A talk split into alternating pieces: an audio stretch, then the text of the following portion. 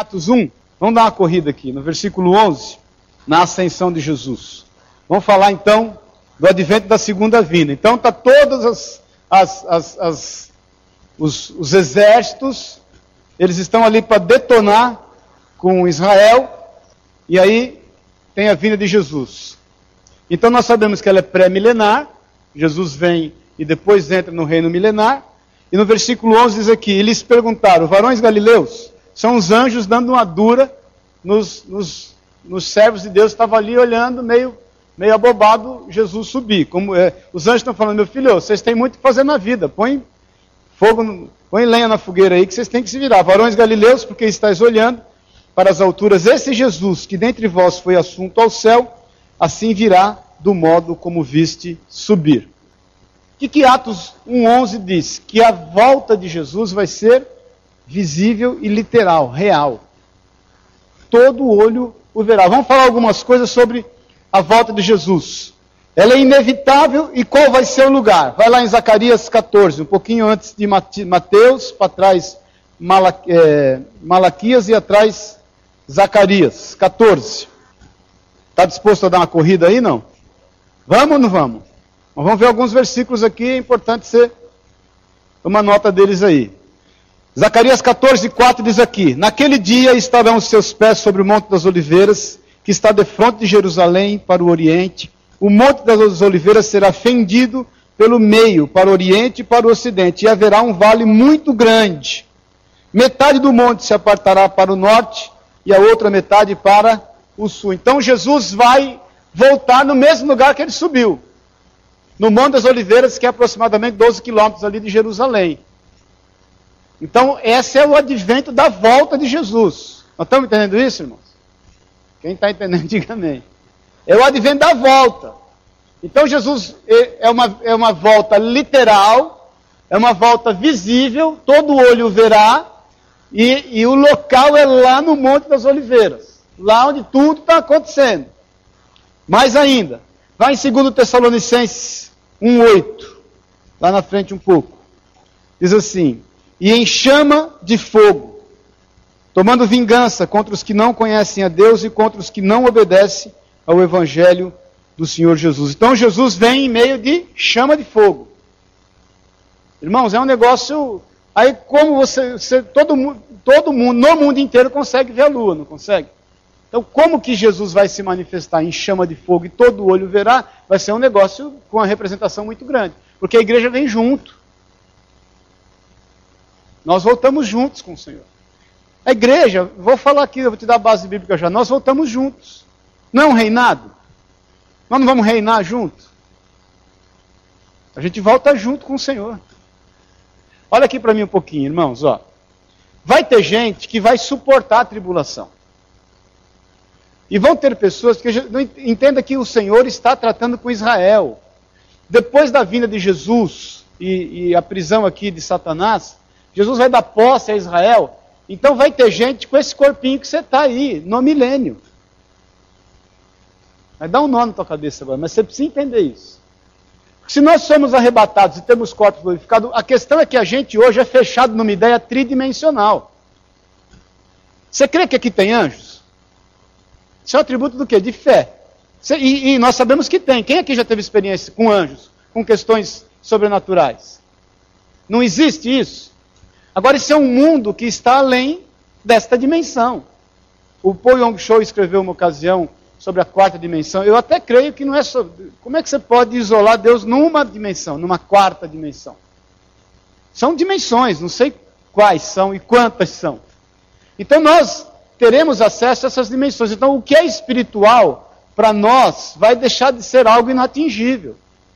Nós vamos conviver uns com os outros, com corpos glorificados, com a glória de Deus e com anjos. Agora, vai ter gente nessa terra que vai entrar no milênio com um corpinho igual ao nosso e que vai conviver com essa mesma realidade. Porque Jesus vai estar reinando, gente. Entenda o seguinte: Jesus é o rei. Ele vai governar a terra. Aquilo que os israelitas pensavam que ele faria naquela época, ele vai fazer. E nós vamos governar juntos. Vai lá em 1 Tessalonicenses, um pouquinho para trás, no versículo 3. do 11 diante. Ora, o nosso mesmo Deus e Pai, com Jesus nosso Senhor, dirijam-nos a caminho até vós. E o Senhor vos faça crescer, ele está falando dos Tessalonicenses, e aumentar no amor uns para com os outros e para com todos, também nós para convosco, a fim de que sejam os vossos corações confirmados em santidade, isentos de culpa, na presença do nosso Deus e Pai, aonde? Na vinda do nosso Senhor Jesus com quem? Que santo você acha que é esse? Vamos ler de novo. Na vinda do nosso Senhor Jesus com com todos os somos nós. Jesus vem e nos trai. Ou você acha que Jesus vai deixar você sem reinar? Quem quer reinar? Ah, sem fazer nada. Você vai reinar. Vai em Judas, no, no, livro de Judas, no versículo 14. Judas é um dos livros mais profundos. Esse Judas que escreve aqui, você sabe quem é, né, irmãos? Quem, quem sabe, diga amém aí. Quem é esse Judas? Esse é o irmão de Jesus. Versículo 14. Um livro antes de Apocalipse. Você vai em Apocalipse, vai em um. 14. Isso, versículo 14. Judas só tem um capítulo, irmãos. Sangue de Jesus tem poder. Quanto a estes, foi que também profetizou Enoque, o sétimo depois de Adão, dizendo: Eis que veio o Senhor entre o que? Suas santas. O que, que é uma miríades? Uma miríade são milhares de milhares. Isso é uma miríade. Enoque estava com Deus, e Enoque andava com Deus e já não era, porque Deus o tomou para si. Então, você entendeu que nós voltamos juntos? Amém? Então, você entende isso, que Jesus volta e nós voltamos juntos? Agora em Apocalipse 1, 7. Mais uma questão em relação à volta do Senhor. Diz aqui: Eis que vem com as nuvens e o que? todo olho o verá. Amém? Então, irmãos, todo olho o verá. Como vai ser? Como vai deixar de ser? Como... Existe uma. Eu, eu, eu, eu, eu tenho um, um, um escritor que eu gosto muito. Ele é contemporâneo do Gilberto, ele é de 1854 a obra dele. Fizeram seminário junto. Chama C.H. Macintosh. Esse cara, ele tem um. É, que formou eles. Eles.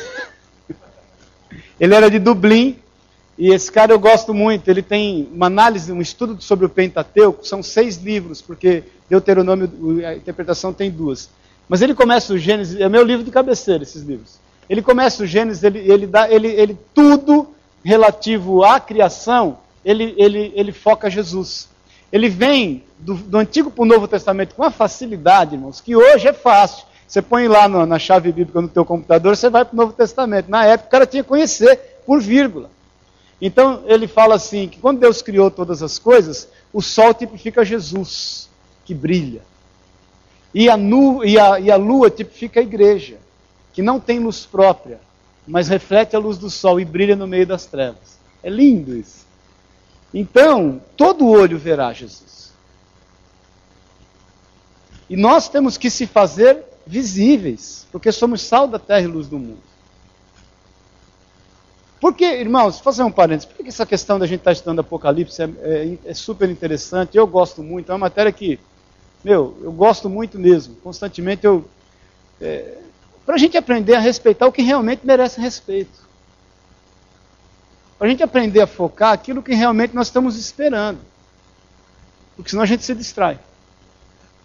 Nós temos que ficar sempre atento a isso. Temos que respeitar o que se dá ao respeito. E a palavra de Deus se dá ao respeito e aquilo que vai acontecer. Então, nós, por, aí a gente não fica perdendo tempo em questões humanas, justiças passageiras. Todo olho verá que vai acontecer, querido. Nós, como cristãos, não precisamos advogar Jesus. Nós precisamos pregar Jesus. O Espírito que fala. Ele é o advogado. Você não precisa advogar. Eu já vi crente querer sair no tapa com quem não é crente. Meu irmão, não vai adiantar, você vai matar o cara, ele vai para o inferno e você vai junto com ele, porque você não vai ser salvo. Nós precisamos é pregar o Evangelho. Não precisamos discutir com outros cristãos que às vezes não fecham a mesma ideia conosco ou não dão um bom testemunho. Isso é um problema deles. Nós estamos pautados na palavra isso. Porque é o seguinte, aí você sai de um, de, um, de um espírito que hoje a igreja vive um espírito de sedução. A igreja hoje é seduzida pelo que vê. E nós não temos que respeitar o que vemos, porque nós não andamos, nós andamos pelo que vemos. Por que, que nós andamos? Pelo que cremos, sabemos. Então o que, que nós respeitamos? Aquilo que nos dá base para crer. Se algo que nós vemos eventualmente queira nos seduzir, qual é a nossa base? Aquilo que cremos e sabemos. Se o que tá, nós estamos vendo não condiz com aquilo que nós sabemos, não merecem respeito. Ponto. Então, um abraço. Amém? Então, todo olho o verá. Volta rapidinho em 2 Tessalonicenses 2. Que muita gente já leu isso aqui. 2 Tessalonicenses 2, 8. Show? Amém? Pode ler? Versículo 7 diz assim: Com efeito, o mistério da iniquidade já opera, e aguarda somente que seja afastado aquele que agora o detém. Quem é, quem é esse que detém esse, esse, esse império da iniquidade, esse mistério da iniquidade? Quem é que detém? O 7. É o Espírito Santo. O Espírito Santo que detém esse mistério da iniquidade. Ele não se manifestou ainda como vai se manifestar, porque o Espírito Santo o detém. Porque nós estamos aqui, como sal da terra e luz do mundo. Amém? Aí diz aqui: Então será de fato revelado o iníquo, a quem o Senhor Jesus matará com o sopro da sua boca e o destruirá pela manifestação de quando? Então o espírito do anticristo vai ser destruído com a vinda de Jesus. Esse, esse, esse verbo aqui, revelação no grego, ele dá a conotação da mesma palavra em hebraico para Nimrod. Vocês se lembram de Nimrod? Quem foi Nimrod? Hã? Nimrod, lá em Gênesis 11, o Senhor dá uma palavra que eles deveriam ocupar a terra. Lembra-se disso? Aí eles desobedecem e ocupam uma planície. Quem que está liderando esse povo? Nimrod. Quem foi Nimrod? Ele vai e constrói a torre de Babel. Babel, muita gente tem confusão em relação a Babel. Babel não quer dizer confusão, porque Deus põe a confusão de línguas. Babel quer dizer porta para Deus. Então eles, eles, eles levantam uma torre que é um zigurate, né? Eles levantam aquela torre e querem, através da proximidade dos céus, e ali é fundado a astrologia, querer determinar tempos e épocas e uma proximidade com a revelação de Deus. Irmãos, a pior coisa que tem para um homem é não ter revelação de Deus. Isso que gerou desespero no coração de Saul. Mas qualquer dia a gente fala sobre isso. E aí eles vão lá. E ali no versículo 6 de 11, não precisa vir, abrir Gênesis 11, 6, o Senhor revela a unção, aí sim é uma unção, Uns são, outros não são, né? A unção que está sobre nós. Qual é a unção que está sobre nós? O Senhor fala ali no versículo 6. O povo, Deus Pai, Deus Filho e Deus Espírito Santo. O povo é um só, eles têm uma só linguagem, isto é só o começo, e nada lhes será irrestrito a tudo quanto vierem fazer. Então nós, em unidade, nada pode nos deter. Deus sabe, é Deus quem fala isso, no versículo 6. Ele quem reconhece isso. Então, esse Nimrod, aí o Senhor põe essa confusão, põe a confusão de línguas, para que eles não falem a mesma linguagem. Comece aí você a entender, quando nós não falamos a mesma língua, como o diabo é sujo e entra. Por isso que é sempre bom a gente estar tá conversando, falando, comendo um quilo de sal junto, fechando em torno de uma ideia. O que acontece hoje? Quando a gente não fecha em torno de uma ideia, um vai para um canto, outro vai para o outro. Não é o certo. O certo é a gente confrontar, falar e fechar em torno de uma ideia. Já pensou se todas as vezes que a tua mulher discordou de você, você mandasse ela embora de casa? Ou você saísse? Nem pense, né? Ia faltar é porta para você atravessar. E tanto você ir embora. Então Nimrod está lá. Agora quem é esse Nimrod? Esse Nimrod casa com uma mulher chamada Semiramis, que é a mãe do paganismo. Eles têm um filho chamado Tamus. A adoração à cruz e a mãe com o filho começou com Semiramis e Tamuz. Porque havia uma lenda que esse Tamuz, esse T de cruz de Tamuz, começou a ser adorado. Que Tamuz morreu por um, é, é, um javali, atacado por um javali e ressuscitou. E, e, e, essa questão, a Diana dos Efésios, por exemplo, é uma derivação lá que veio resultar em Maria, que não a Maria, mãe de Jesus, mas essa Maria aparecida aí, que apareceu não sei de onde. A gente sabe, né? não apareceu. Então, vem resultar nisso. Irmãos, eu não estou falando aqui de religião, ou julgando religião. A gente está falando aquilo que, o que nós entendemos pela palavra de Deus. Esse, essa malignidade já vem, ó. Aquela mitra papal, ela, ela tem, uma, ela tem, uma, ela tem uma, um desenho de peixe, não sei se você viu. Um rabo de peixe. Esse Tamuz foi designado o Senhor das Águas.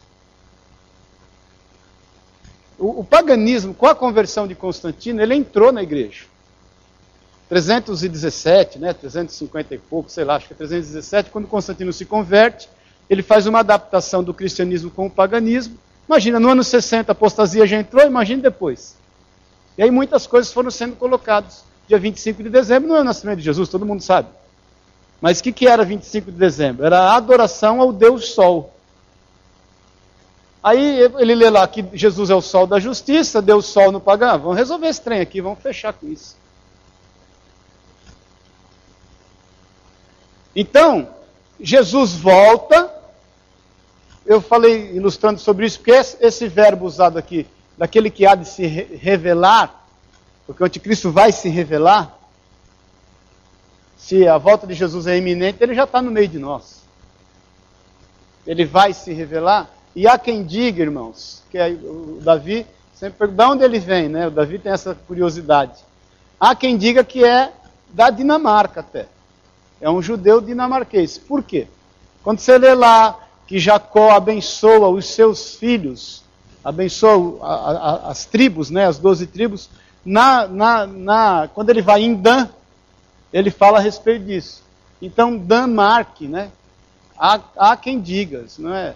Há quem diga que, por, por, pela forma que ele fala com Dan, quando Jacó fala com Dan, que, que a marca de Dan, né, que seria Danmarque ou Dinamarca, que dessa descendência viria o anticristo. Conjecturas. Tem essa base, mas é uma conjectura. Então esse anticristo ele vai ser destruído com a vinda de Jesus. Eita, vamos lá. Rapidinho, vai. É... Vamos em Mateus, vamos, vamos Apocalipse 5,31, só para a gente ganhar um tempinho aqui. Apocalipse 5,31. Posso dar uma corrida aqui, irmãos? Depois a gente.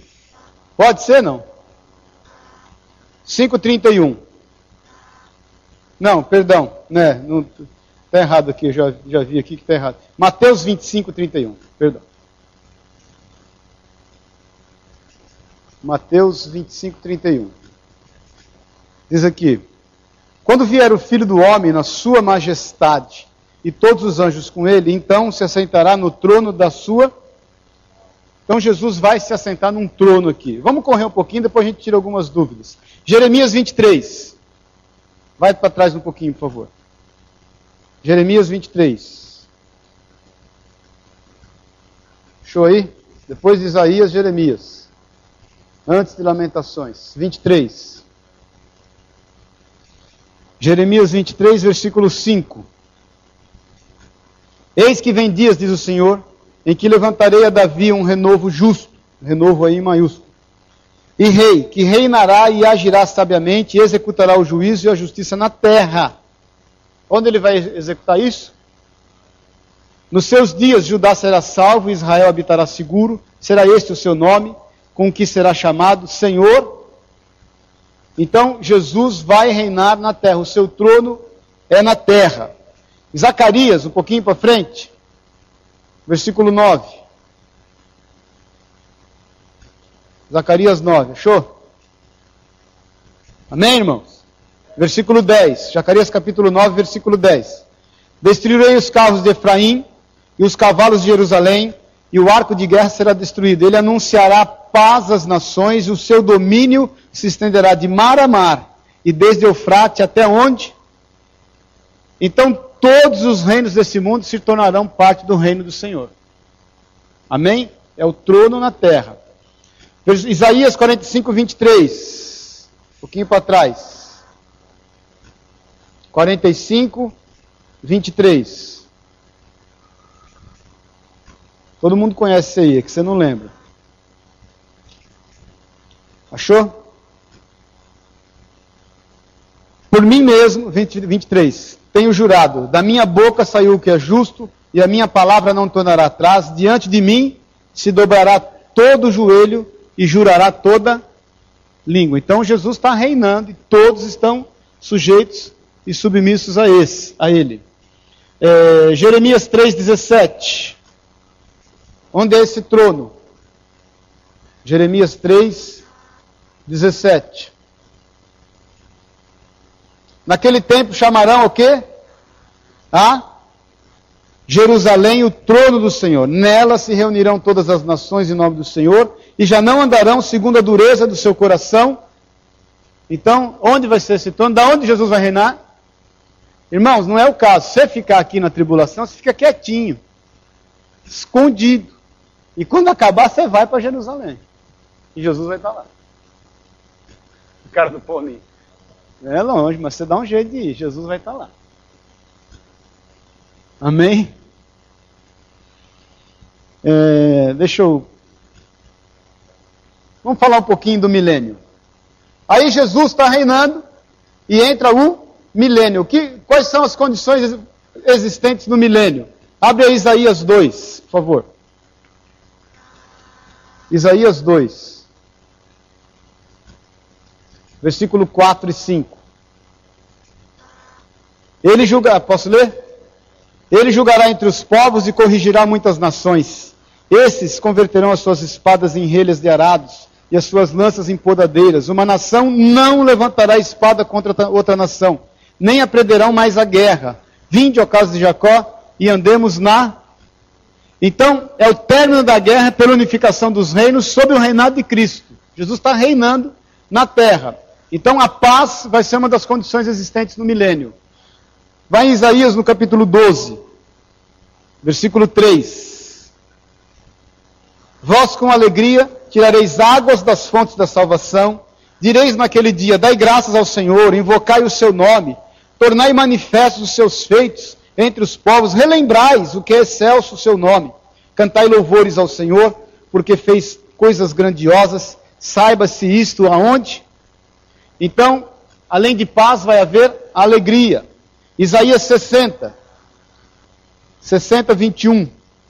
Todos os do teu povo serão justos, para sempre herdarão a terra. Serão renovos por mim plantados, obra das minhas mãos, para que eu seja glorificado. O mais pequeno virá a ser mil, e o mínimo, uma nação forte. Eu, o Senhor, a seu tempo, farei isso prontamente. Então, vai ser um reinado de santidade. Só vai ter santo, irmão. Todo mundo vai andar em santidade. Vai lá em Isaías 35, um pouquinho para trás, por favor. Vou ler 1. O deserto e a terra se alegrarão, e o ermo exultará e florescerá como narciso. Florescerá abundantemente, jubilará de alegria e exultará.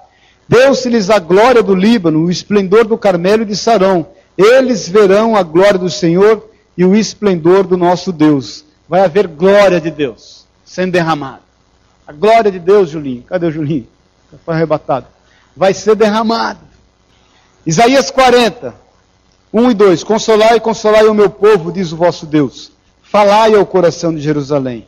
Bradai-lhes que é fim do tempo da sua milícia, e que já a sua iniquidade será perdoada, e que já recebeu em dobro da mão do Senhor por todos os seus pecados. Vai ser um reinado que haverá consolo.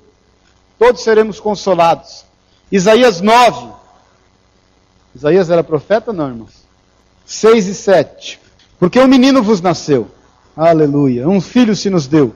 O governo está sobre os seus ombros. O seu nome será maravilhoso, conselheiro, Deus forte, Pai da eternidade e príncipe da paz, para que se aumente o seu governo e venha paz sem fim sobre o trono de Davi e sobre o seu reino, para o estabelecer e o firmar mediante o juízo e a justiça, desde agora e para sempre. O zelo do Senhor dos Exércitos fará isso. É um reinado de justiça. Isaías 54, versículo 13. Todos os teus filhos serão ensinados do Senhor, e será grande a paz dos seus filhos. Vai haver pleno conhecimento. Quem aqui tem sede de conhecimento? Você vai ter plenitude de conhecimento, irmãos. Isaías 11, vai para trás um pouquinho.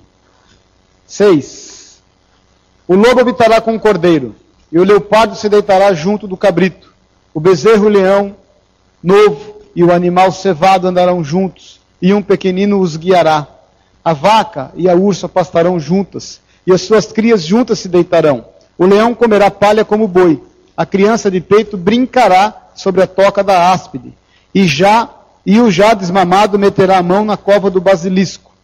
Não se fará mal nem dano algum em todo o meu santo monte, porque a terra se encherá do conhecimento do Senhor, como as águas cobrem o mar. Toda a maldição da terra vai ser retirada. Não vai ter maldição na terra. A maldição original colocada sobre a criação será eliminada, haverá produtividade abundante, a criação será transformada. Isaías 33. Isaías 33, 24. Nenhum morador de Jerusalém dirá: Estou doente, porque é o povo que habita nela. Perdoar-se-lhe toda a sua iniquidade.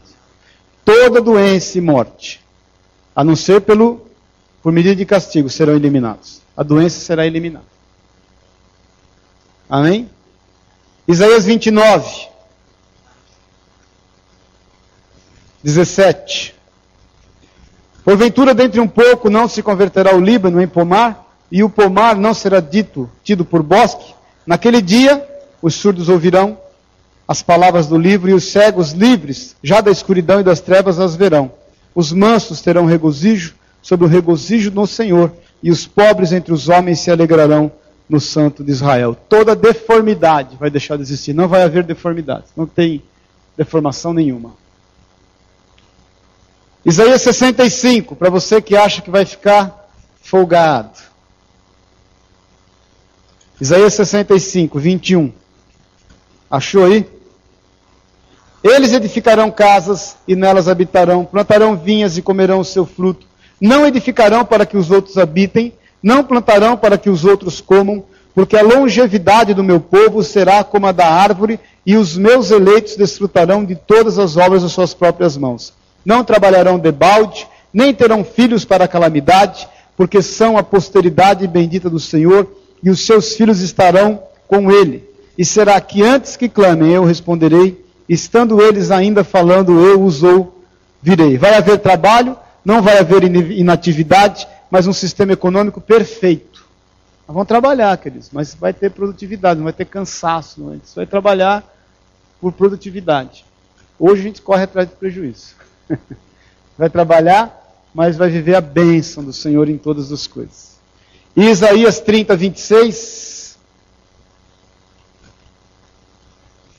Isaías 30, 26. Achou? A luz da lua será como a do sol, e a do sol sete vezes maior, como a luz de sete dias, no dia em que o Senhor atar a ferida do seu povo e curar a chaga do golpe que ele deu. Vai haver aumento de luz. Paz do Senhor. Quer entrar no milênio ou não? São condições existentes do milênio. Depois do milênio, o que vai acontecer? Satanás vai ser solto mais uma vez. Entenda que Deus está trabalhando. Pica-pau. Pica-pau desmaiou, aí ficou em lutas. Entenda o seguinte, irmãos: o diabo está amarrado por mil anos. Eu, para fechar, semana que vem nós acabamos, eu vou fechar nisso. Satanás está amarrado por mil anos. Os que. Aí nós vamos. Vou, a semana que vem eu vou falar sobre tempos eternos. Aí nós vamos entrar em tempo. Pica-pau fez uma cara que deu até dó dele. Porque é o seguinte, irmãos, nós estamos tratando, o Senhor está tratando de regeneração. Como vão haver vivos como nós estamos hoje, que entrarão no milênio e desfrutarão disso tudo, o pecado vai ser julgado com a morte. O diabo, depois de mil anos, é solto e ele sai para enganar as nações. É como se ele passasse um pente fino naqueles rebeldes que ainda vão existir. Entenda o seguinte: Jesus vai estar reinando, nós estamos vivendo tudo isso aqui. Mas infelizmente tem gente que você convida para plantar batata e ganhar mil, e você convida ele para roubar goiaba e ganhar cem, ele vai roubar goiaba, porque tem mais prazer. Entenda que o Senhor trata com perfeição, Ele está nos aperfeiçoando. Por que, que Coríntios 13 diz que hoje vemos o que é por reflexo, por espelho? O espelho, na época que Paulo fala, era um metal polido. Amanhã veremos o que é perfeito. Por que a gente está crescendo até a estatura do varão perfeito? A gente está sendo aperfeiçoado. Amém, irmãos?